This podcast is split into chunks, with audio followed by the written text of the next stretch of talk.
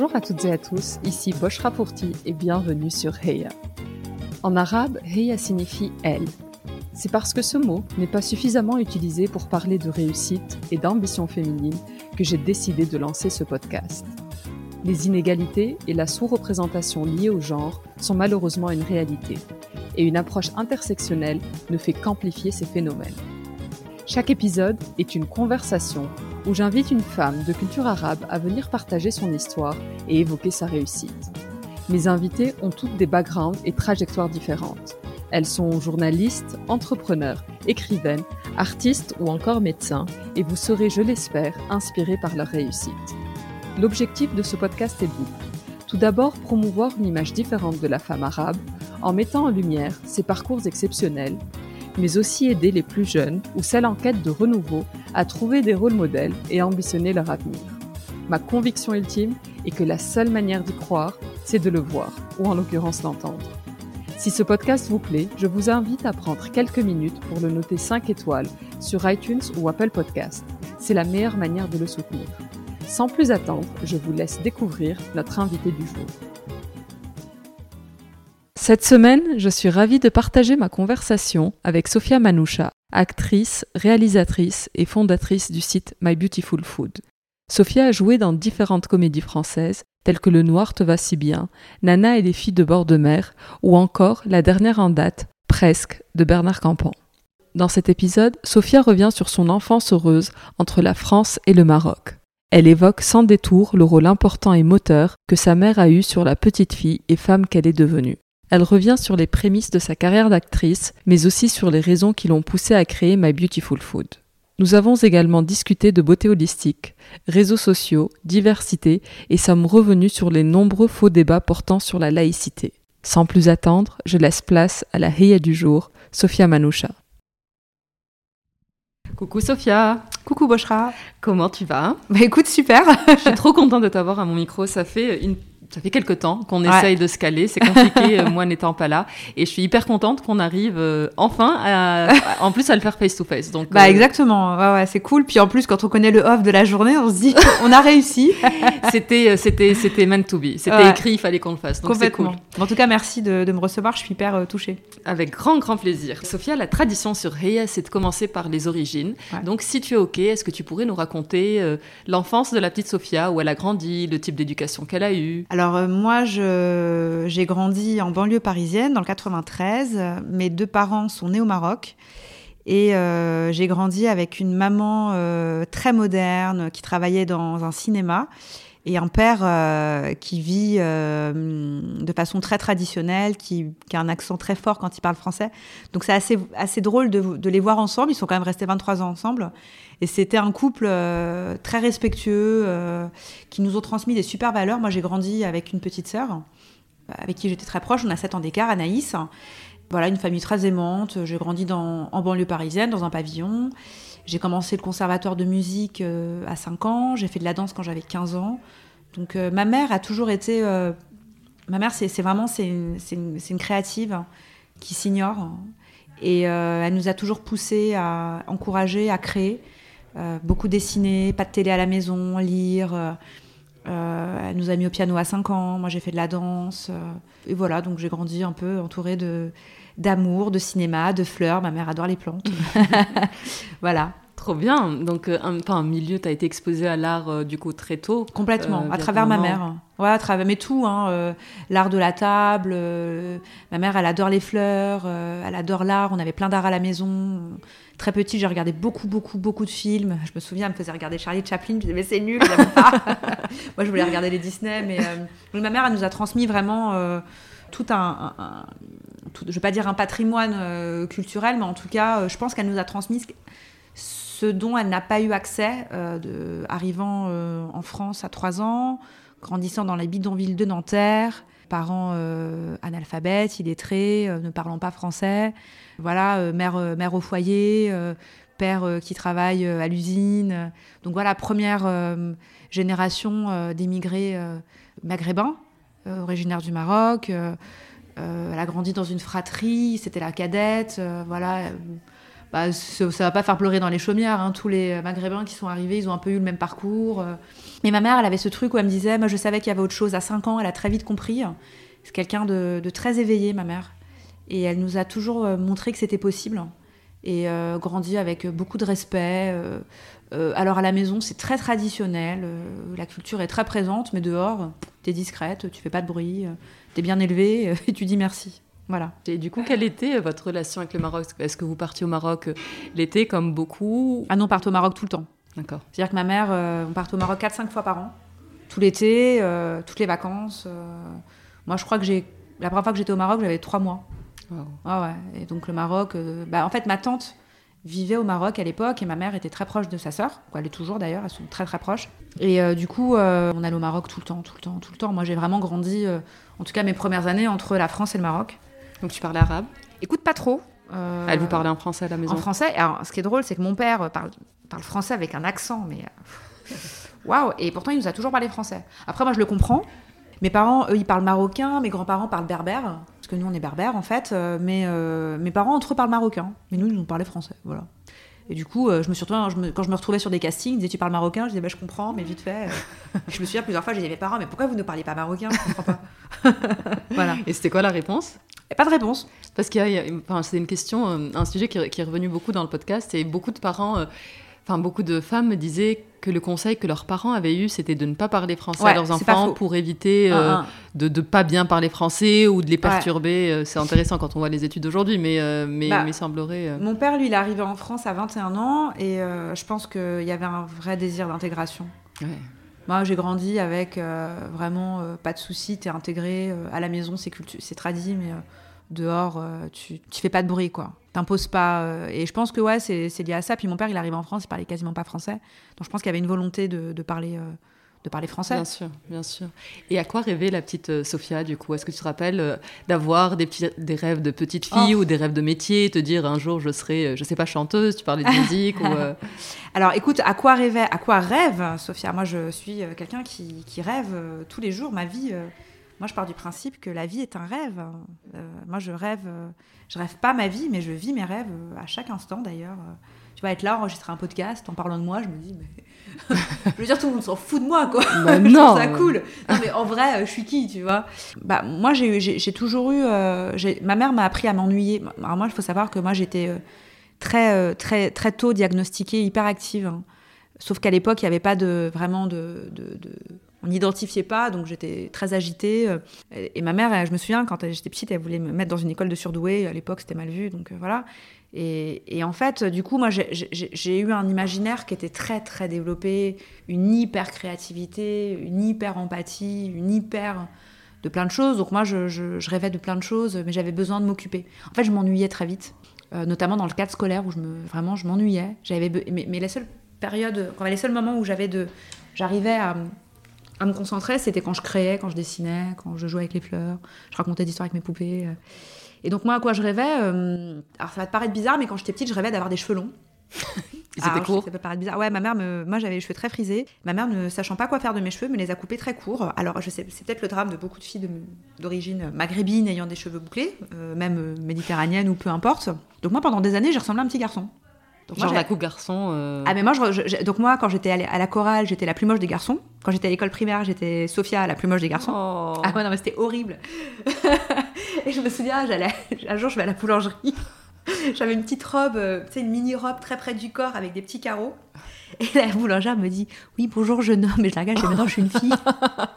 C'est horrible, Ça m'a traumatisée. Et d'ailleurs, je ne touche plus mes cheveux. Donc, moi, je, les premières choses, moi, je rêvais d'être, d'avoir des, cheveux, des, longs cheveux et d'être belle. Parce que... Est-ce que là, ça, ça m'intéresse, le, le sujet des cheveux, c'est un vrai, un, un vrai sujet. Est-ce que ces cheveux longs, tu, tu, tu rêvais de ces cheveux longs raides? Est-ce qu'il y avait un détail sur euh, la typologie du, du Euh, cheveu? Alors moi, je rêvais, euh, je rêvais d'avoir des cheveux longs, comme les poupées. Donc moi, je voulais être blonde, Ouais. voilà, comme mes poupées Classique. Barbie. pff, bah, je- moi, j'ai 35 ans, donc en plus, moi, j'ai grandi dans une période où il y avait, à part peut-être Tony Braxton ou les TLC, moi, je m'identifiais à pas grand monde, Whitney Houston. Shakira, elle est arrivée, c'était une révolution pour moi. Bah, nous, à l'époque, il y avait, il y avait- tu pouvais t'identifier à Mm. personne. Je me souviens, je regardais dans les films. La seule fille qui avait des cheveux un peu bouclés, c'était Karen, je crois, dans notre belle famille ou Fran dans notre une nounou d'enfer. Non, mais ça paraît débile. Mais les filles, n'avaient pas les cheveux bouclés. Mais moi, très vite, j'ai accepté mes cheveux quand mes cheveux ont poussé. La première année, je me souviens, j'étais en cinquième. On faisait des brushings au fer à repasser. Et oui, je, je sais qu'il y a des gens qui vont se reconnaître, c'est sûr. Il y a des personnes qui sont nées entre 1980 et 1988, c'est sûr. Mais très vite, euh, je me souviens, année quatrième, je suis arrivée avec les cheveux bouclés. Ça a fait genre, waouh, t'es sérieuse? Et d'ailleurs, je me souviens quand j'ai fait le tapis rouge du festival de Marrakech, j'étais, euh, j'avais un film qui était nominé. Je me souviens que j'arrive tout de suite, la, la coiffeuse veut me faire un brushing. Et je dis non, non, elle me dit, mais tu vas pas aller sur le tapis rouge comme ça? Je dis, bah si. Et je me souviens, à chaque fois, elle voulait me brushinger les cheveux. Mais moi, très vite, j'ai assumé mes cheveux. En plus, je me maquille pas. Euh, Mougli, quoi. non, mais c'est un vrai sujet, euh, l'histoire des cheveux. Et c'est drôle, euh, ton, ton anecdote au Maroc, parce que je pense que dans nos pays d'origine, elles ont toutes les cheveux tirés. Mais c'est ça, puis moi j'adore mes cheveux, j'ai pas envie de... En fait, moi je m'accepte comme je suis, donc j'ai pas envie de toucher mes cheveux. Je trouve qu'en plus, moi, pour le coup, mes cheveux, je trouve que c'est une part de mon identité. moi, je, travaille quand j'ai commencé à bosser un peu en, tant que modèle, moi je bossais grâce à mes cheveux en fait. Et en fait, je suis faite comme ça. Donc, moi je suis quelqu'un qui, qui, part du principe que ce qu'on a, faut le faire grandir, faut l'embellir si on peut. Donc moi, je pars de la base et j'essaie de. J'aurais eu les cheveux raides, j'aurais entretenu mes cheveux raides en fait. Mais moi, je m'accepte comme je suis euh, parfaitement, donc euh, jamais de souci. Et moi, ça a jamais été un sujet. Je sais qu'à un moment, il y avait tout un truc, ouais, les cheveux bouclés, machin. Alors, bah moi, alors rien. Et ta maman, pas de réflexion Elle avait pas euh, cette vision un peu du Maroc de... Ah mais ma mère, ma mère, ma mère, elle a les cheveux frisés, une afro, blonde. Qu'elle assume. Mais complètement. Ma mère, elle assume tout. C'est génial. Ma mère, elle assume tout. Ma mère, c'est c'est un super héros, ma mère. Elle assume tout. Ma mère, elle est plus cool que les gens cool, en fait. Elle est tellement chill, ma mère. Ma mère, je la regarde, je dis, mais on dirait Keith Richards. Je me souviens, j'ai vu un documentaire de Keith Richards qui dit, je vieillis pas, j'évolue. Mais ça, c'est ma mère. Ma mère, c'est Keith Richards, quoi, je te jure. Mais c'est génial d'avoir ça comme. Comme rôle, enfin ta maman, c'est notre premier rôle modèle, c'est la mm. première personne qu'on regarde et la mm. première personne qu'on a envie de devenir. Tant que petite fille, c'est notre monde en fait. Mm. Et c'est génial d'avoir ça. je pense que ça te, ça te donne une approche à la vie et un premier pas dans la vie qui est pas le même que. Ah bah ma mère, c'est vraiment euh, take the best, fuck the rest. Et c'est surtout ma mère, euh, c'est quelqu'un qui prenait soin de sa peau, quoi, qui prend soin de sa peau, qui se maquille jamais. Ma grand-mère, pareil, ma grand-mère, euh, à son âme, elle est morte il y a, je sais pas, il y a quelques années, euh, pas une ride toute rousse, euh, blanche de peau, parce que berbère, euh, les joues roses. Ma mère, pareil, elle les joues roses. Mais c'est surtout, oui, c'est prendre soin de, par l'intérieur, tu vois, euh, sans aller dans le rituel du hammam, machin. non, c'est mange des fruits, mange bien, sommeil, hydratation. et je me souviens que ma grand-mère, elle disait, tout, ma grand-mère est incroyable, elle disait toujours, tu mets les plus belles robes, tu ris très fort et tu profites de chaque instant. Ah. Ouais. Et ma grand-mère, c'était la première à faire la fête génial. Ah ouais, très good vibe. Et ma mère, franchement, tu l'as. Ma mère, c'est une rockstar, je te dis, c'est Kiss Richards, quoi.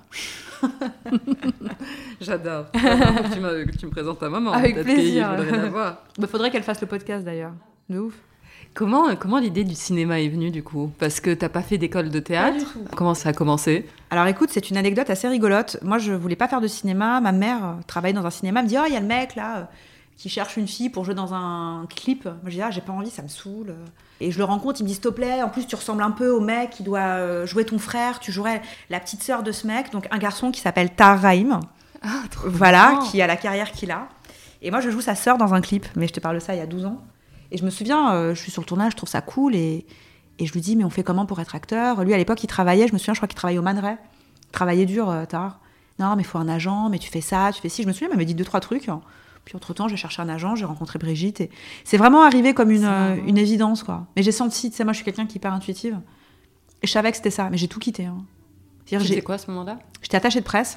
Moi, il faut savoir que j'ai arrêté l'école à 18 ans. J'ai passé mon bac en candidat libre. Je m'ennuyais à l'école, ça me saoulait. Je pensais que je ferais de la danse et en fait, je me suis blessée. Mais c'était hyper aligné. Je pense qu'en vrai, euh, j'étais pas destinée pour faire de la danse, à faire de la danse, pardon. Puis je me suis retrouvée à tourner. Puis, puis j'ai trouvé un agent et de fil en aiguille, j'ai travaillé. Puis voilà. Je reviens juste sur le fait que tu aies passé ton bac en candidat libre, que tu as décidé d'arrêter l'école. Comment c'était perçu par tes parents? Parce que c'est un vrai sujet, ça aussi, dans notre éducation. Euh? Écoute, euh, ma mère, elle m'a dit euh, fais ce que tu veux, mais passe ton bac. Voilà. Tu sais, mes parents, moi, je suis assez. j'ai un esprit libre. Hein. Et ma mère aussi. Et mon père, il me dit toujours mais on dirait t'as pas de famille, t'écoutes personne. Je dis bah ouais. ouais. mais c'est vraiment un truc que mon père, il me dit on dirait t'as pas de famille, t'es orpheline, t'écoutes personne, t'as la tête dure. Je dis bah ouais. Et moi, tu me dis ce que tu veux. Comme il dit mon père, tu montes, tu descends. Moi, je dis, ah, moi, je, suis hyper intuitive. Je ressens les choses, mais tellement fort que, en vrai, tu peux me dire ce que tu veux. Si moi, je le vis pas, si je le ressens pas, j'irai pas, quoi. Et du coup, tu trouves un agent et tu Écoute, je trouve un agent et, qui est toujours mon agent, Brigitte, depuis 12 ans. Ah ouais, moi, je suis hyper... je suis Capricorne, ascendant Scorpion loyal, fidèle, psychorigide, monomaniaque. Mais ouais, toujours la même. moi, elle a cru en moi depuis le premier jour. Et rien que pour ça, je suis redevable à vie parce que j'étais, j'avais rien fait. J'étais personne, vraiment, rien.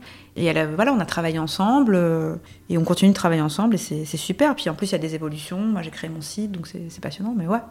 Je voulais savoir par rapport au métier de comédienne, pour toi, du coup, d'origine marocaine, est-ce que tu as le sentiment que les rôles offerts, euh, c'est souvent euh, des rôles hyper clichés et est-ce que toi, t'es arrivé à, sortir de ça? Est-ce que tu as fait quelque chose? Est-ce que tu as dit à un moment, euh, fuck, je veux ça? Ou est-ce que ça s'est fait plus en ligne? Parce que en regardant ta carrière, euh, t'as pas fait, pas fait que ça et tu as une carrière qui est euh, très éclectique. Ah, complètement. J'ai pas vraiment été confrontée à ça parce que je pense que c'est vraiment un truc de vibe, en fait, c'est ce que tu renvoies. Tu sais, on dit souvent le pouvoir qu'ont les autres sur toi, c'est celui que tu leur donnes. Moi, en fait, je m'appelle Sophia, je suis une fille, et en fait, raconte ce que tu veux avec moi.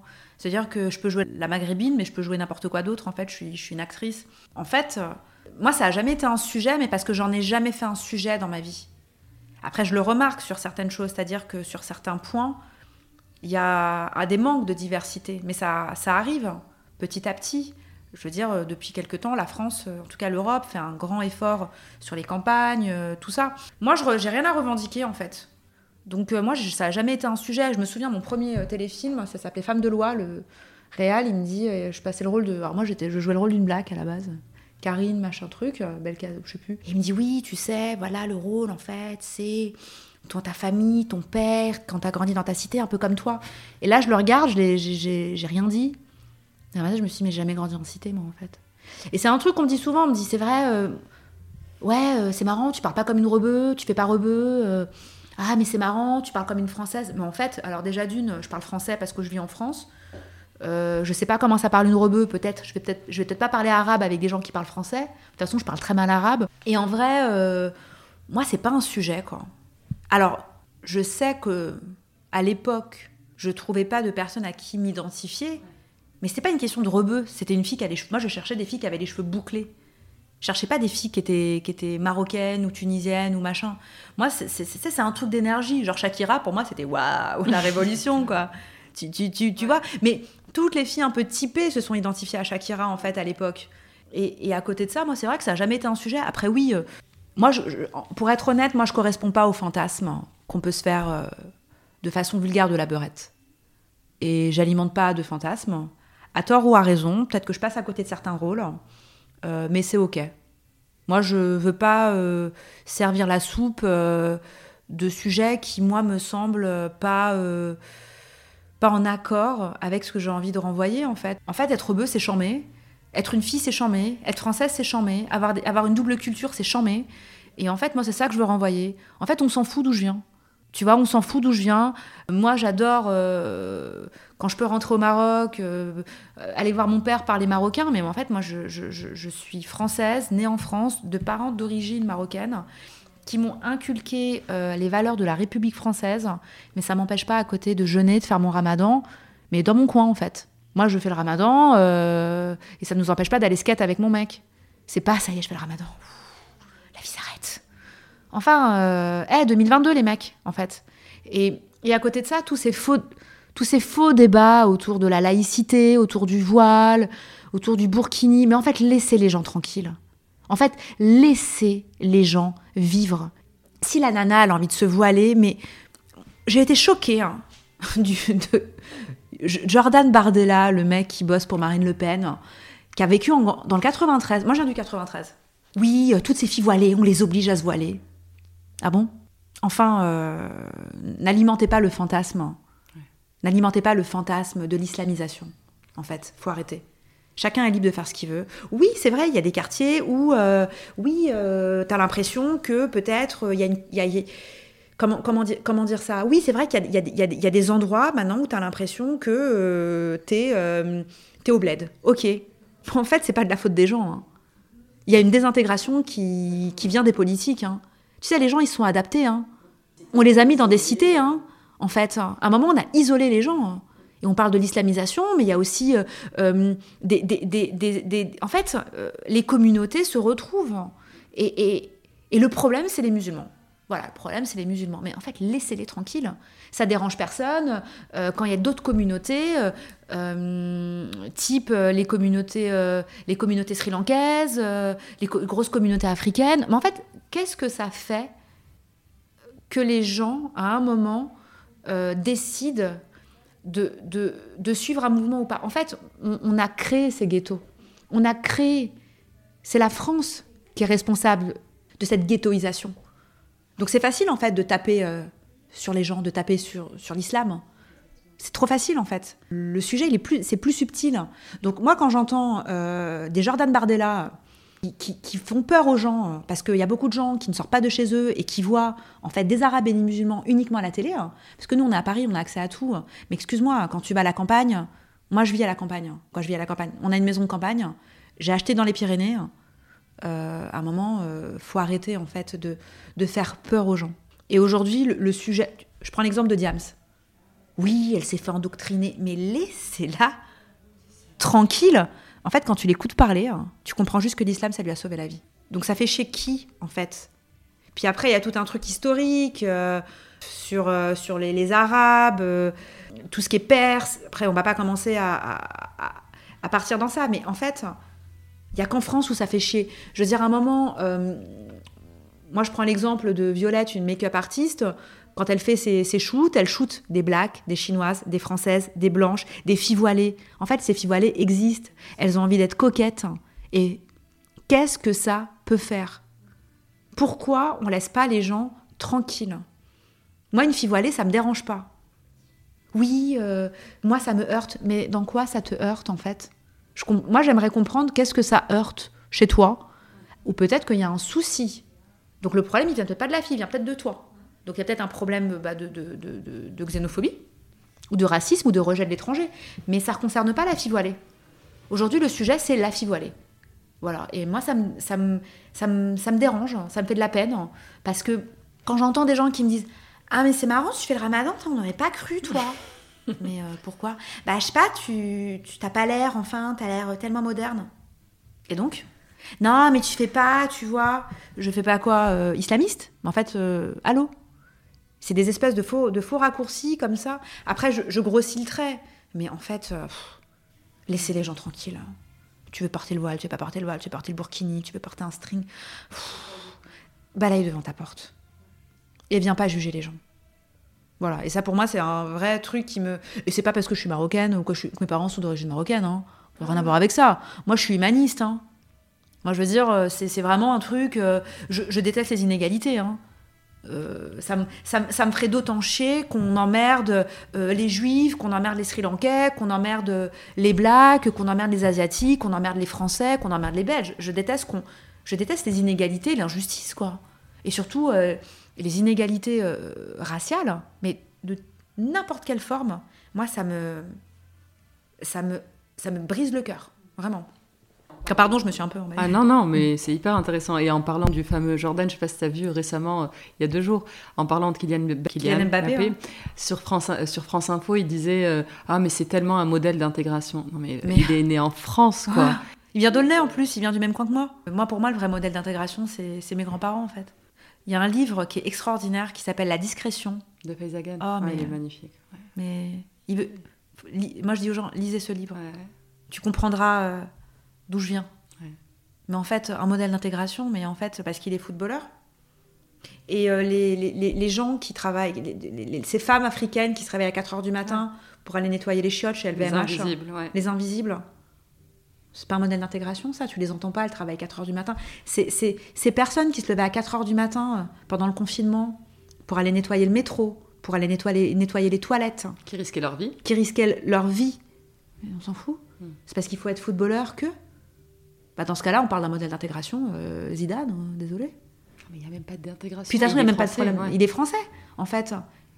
C'est, Mais c'est des faux problèmes. De toute façon, c'est des faux problèmes. Et le Jordan Bardella, je pense qu'à mon avis, à mon avis, ce qui s'est passé, c'est qu'il fait une rebeu quand il était jeune. qu'elle lui a mis un petit vent. qu'elle lui a mis un vent parce qu'elle est sortie avec euh, Mamed euh, ou Mokhtar, le caïd de la cité, qui lui a mis une petite pichenette. Et en fait, à mon avis, c'est un mec qui, qui secrètement fantasme sur les rebeux. Non, Jordan, En fait, c'est pas possible. On peut pas. C'est pas possible, en fait, Jordan. Laisse tomber. Ouvre ton esprit, en fait. Et tu verras, tout se passera très bien. Et du coup, euh, Sophia, est-ce que tu as dû, dû décliner des rôles, peut-être, qui te mettaient dans, dans cette boîte-là? Alors, j'ai pas décliné, mais j'ai pas été à des castings où je me dis, je le sens pas, quoi, tu vois. Euh, mais c'est des trucs qui m'intéressent pas. Je lis le truc, je suis là, mais flemme, en fait pas envie. Euh... C'est pas une question que la fille soit rebeu. Euh, je, m'en... je m'en fous. Moi, si insoumise, euh, c'est quand même le rôle d'une marocaine qui va dénoncer l'exploitation des saisonniers dans les fermes agricoles. Cobra, c'est une famille iranienne. moi, je suis hyper ok avec tout. À côté de ça, j'ai joué Nana et les filles du bord de mer. Nana, on ne sait pas d'où elle vient. Natacha dans le film presse de.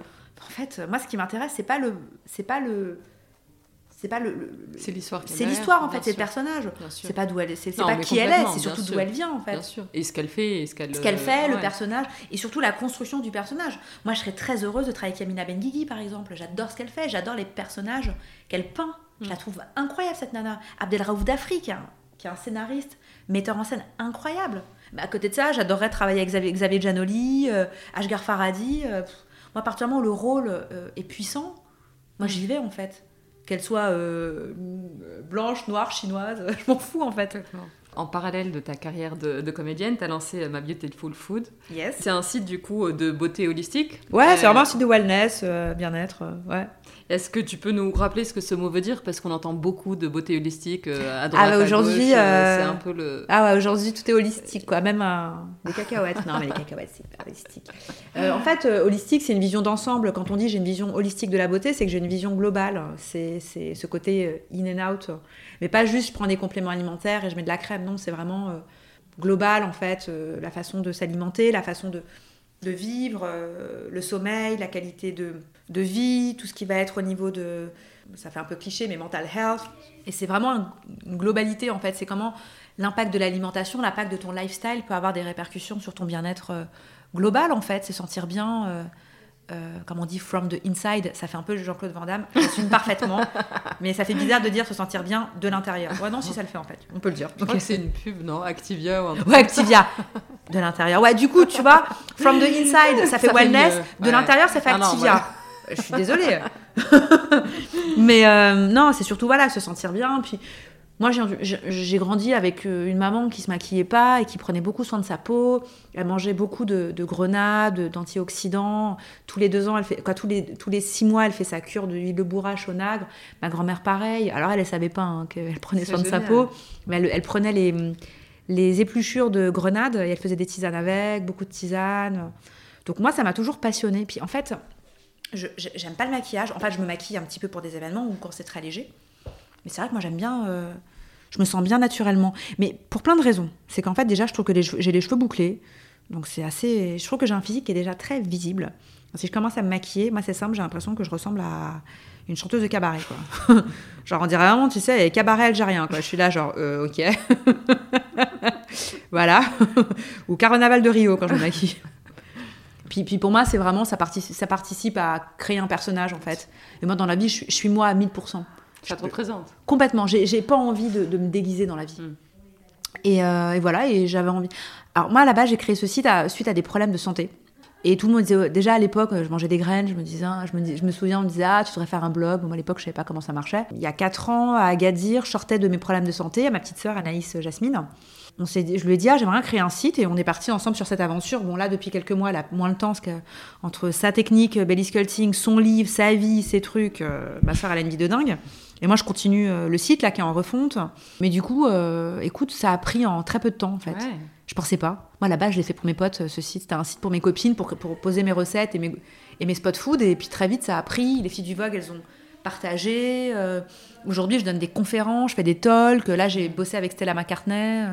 Ah, c'est fou. Mais, mais je pense qu'il y a ce truc où, déjà, c'est un truc que je, que je vis, c'est-à-dire que je, je c'est mon lifestyle que je partage c'est pas une tendance, c'est pas une trend, euh, c'est moi, quoi, c'est ma vie, c'est mon quotidien, quoi, mon quotidien de façon, euh, mon lifestyle euh, et mes tips en fait. En fait, je me dis, si moi ça, ça me va, je pense qu'il y a plein de gens, il y a des tips que moi j'aurais aimé avoir que j'ai pas eu.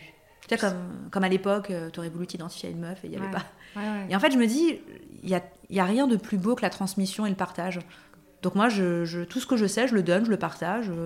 Et en fait, moi, je suis hyper touchée quand je reçois des messages de nanas qui me disent, grâce à toi Je, vais mieux, je vais bien, tu me donnes envie de prendre soin de moi, tu me donnes envie de manger mieux.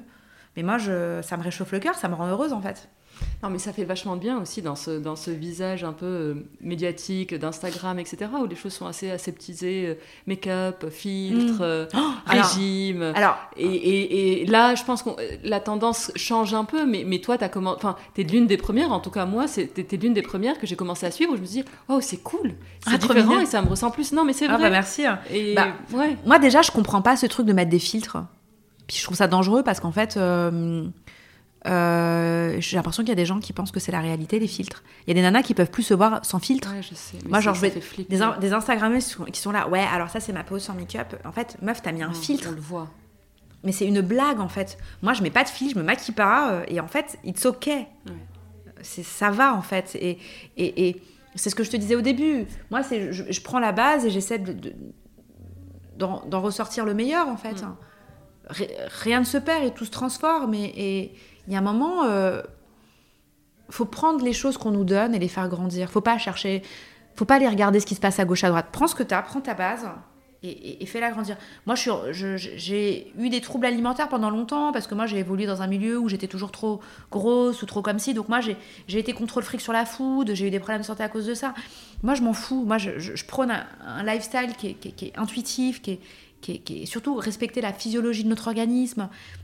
Et en fait, ça va, et je mange du chocolat tous les jours, et je me sens bien. Et, ça va, en fait, mais c'est surtout se connecter à, nos besoins physiologiques. Et je pense que c'est fondamental. Mais pour ça, comme j'explique, il y a des... Il y a des, il y a des, il y a des... faut respecter la chronobiologie de notre organisme.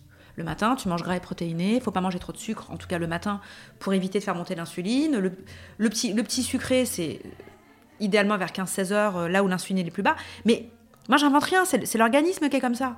Et en fait, je trouve qu'on dénature nos organismes entre la lumière bleue, euh, les social media, euh, TikTok, euh, les écrans, l'alimentation transformée, le sucre, on, on, cuisine plus, on commande. Waouh, mais on veut assister les gens.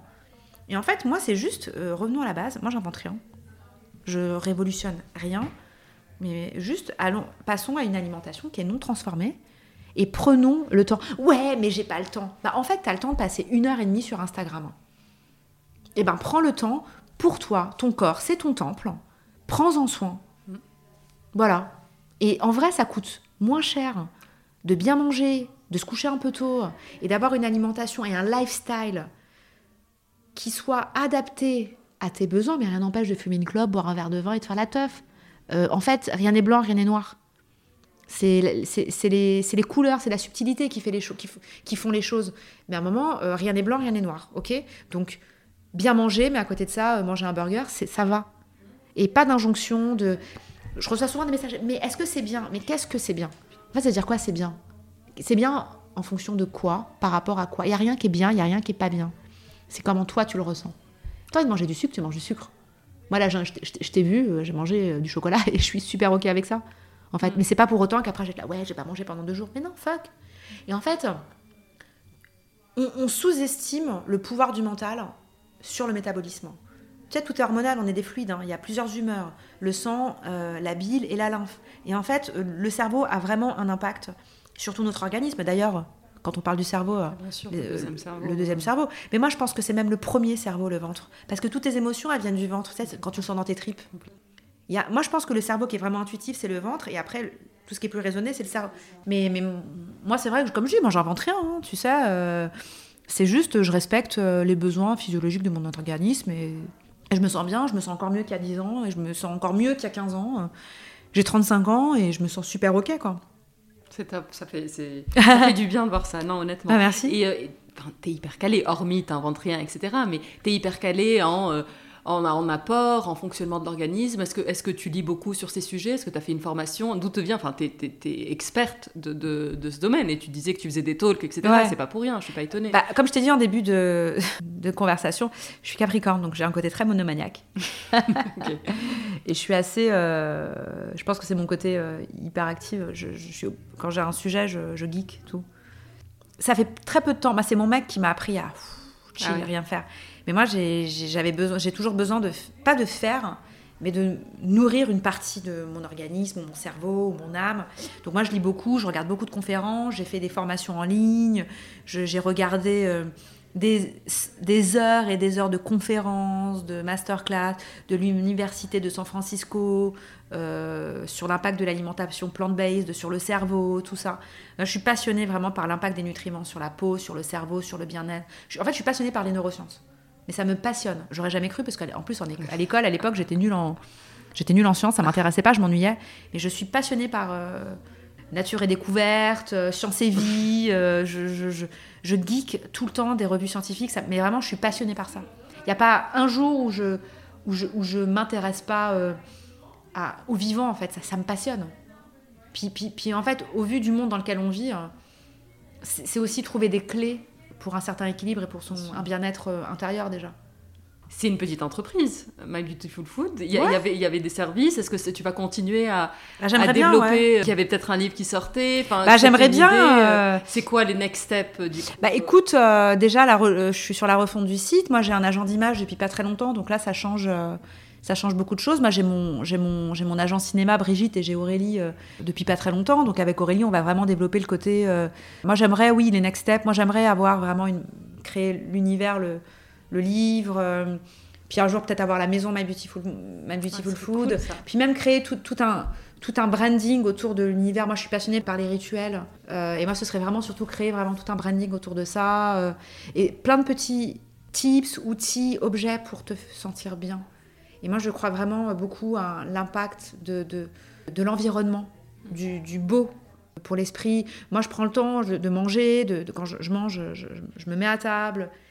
Ça paraît rien, mais c'est très important. Ça, ça, ça génère des, choses. Ça a toujours été le cas ou c'est quelque chose que tu as changé là récemment euh, dans, dans tes habitudes? Écoute, euh, ça a toujours été le cas, mais je le savais pas avant. J'étais moins en pleine conscience. Mais c'est vrai que moi, j'ai jamais, jamais aimé manger sur le pouce comme ça. J'ai besoin que la table elle soit débarrassée, j'ai besoin d'avoir l'esprit clair. En fait, ça va tellement vite dans ma tête que j'ai besoin que les choses soient claires. J'aime pas avoir trop de choses. Il y a déjà beaucoup de choses dans la tête, donc ah. euh, il faut que le reste soit. Ah ouais, mais moi, je réfléchis tout le temps. Je réfléchis tout le temps, ça me fatigue.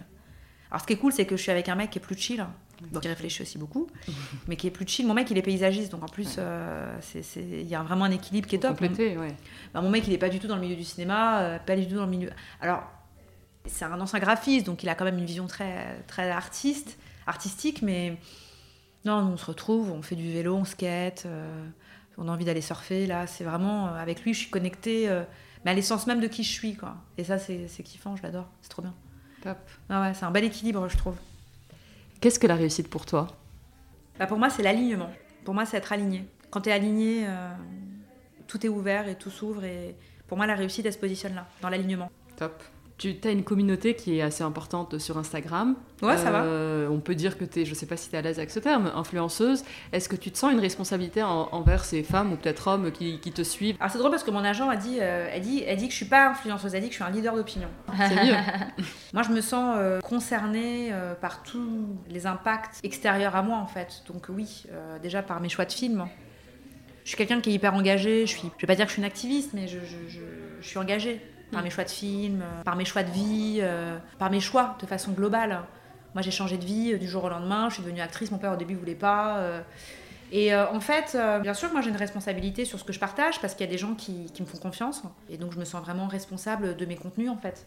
C'est pour ça que je partage pas tout et n'importe quoi. Je, je, pèse beaucoup le pour et le contre quand je travaille avec une marque ou pas. Mais avant tout, pour moi, ça doit être intuitif. J'ai besoin de ressentir le truc. Je le sens pas, je le fais pas. Voilà, il y a vraiment il y a quelque chose qui est très de l'ordre de l'intuition chez moi. Si je sens pas un truc, je le fais pas. Et pourtant, tu peux me payer très cher, je, je ressens le truc. Ouais. Est-ce que tu crois au destin, au maktoub euh? Ah bah absolument. Bah bien sûr. Après, il y a une phrase que j'adore, l'avenir ne se prédit pas, il s'imagine. Je pense qu'on est euh, tributaire de nos choix qui mènent toujours vers le maktoub. Moi, je, je subis pas mes choix, je les assume. Parfois, je, fais des, je prends des mauvaises décisions que j'assume. Mais rien ne se perd, tout se transforme. Et, dernièrement, j'ai vécu des trucs pas très cool, hein, de, choix que j'ai faits. Euh, et ça a été super dur. Et en fait, c'est toujours un mal pour un bien parce que, en fait, c'est jamais des échecs, c'est toujours des leçons. Et moi, j'apprends de tout, tout le temps. Tu vois, même de mes, de mes mauvaises décisions, hein, c'est jamais des mauvaises décisions, c'est toujours un apprentissage. Et du coup, je le prends toujours comme ça. Donc, en fait, je me dis, euh, bah, en fait, c'est comme ça. Et en ça, je pense que c'est ça le mektoub en fait, c'est de, de, de, de suivre les choses, euh, qu'elles soient positives ou bonnes. De toute façon, euh, c'est dans le. Comme on dit, hein, je- la meuf, elle sort plein de phrases toute la journée. Genre, en fait, euh, j'ai un, j'ai un mur Pinterest où j'ai plein de phrases. Bon, c'est pas vrai. C'est pas vrai, c'est une blague. Mais moi, j'adore. Il y a un texte de Charlie Chaplin qui se termine par le jour où. Et ça se termine par Il ne faut pas avoir peur de se confronter du cas où naissent les étoiles. Moi, je suis Capricorne. Et en fait, euh, si je dois. Un peu moins avec l'âge, parce que je suis ascendant scorpion. Mais moi, si je dois euh, prendre le taureau par les cornes et me prendre un mur, je le prendrai en fait. J'ai pas peur. Vraiment, j'ai pas peur. Et je, je, je fais les choses. Ça fait mal, hein. je sais que je vais avoir mal et c'est dur. Mais je le fais. Mais t'auras vécu euh, à 100% ton idée ou ton feeling du moment. Absolument. Je vais au bout des choses. Moi, je suis Mm. une jusqu'au boutiste. Quel conseil tu donnerais euh, à une jeune femme qui nous écoute peut-être et qui souhaiterait euh, soit se lancer dans le, dans, dans le cinéma, soit se lancer dans l'entrepreneuriat Est-ce que tu as un conseil que tu aurais peut-être aimé qu'on te donne, euh, toi, il y a quelques années? Alors, moi, j'aurais aimé qu'on me dise euh, n'aie pas peur de demander. Demande de l'aide. Dis aux gens ce dont tu as besoin Ouais. et ce que tu veux? En fait, au pire, c'est Mm. non. Mais tu as toujours la chance d'avoir un oui. Et euh, travaille, ose, rêve.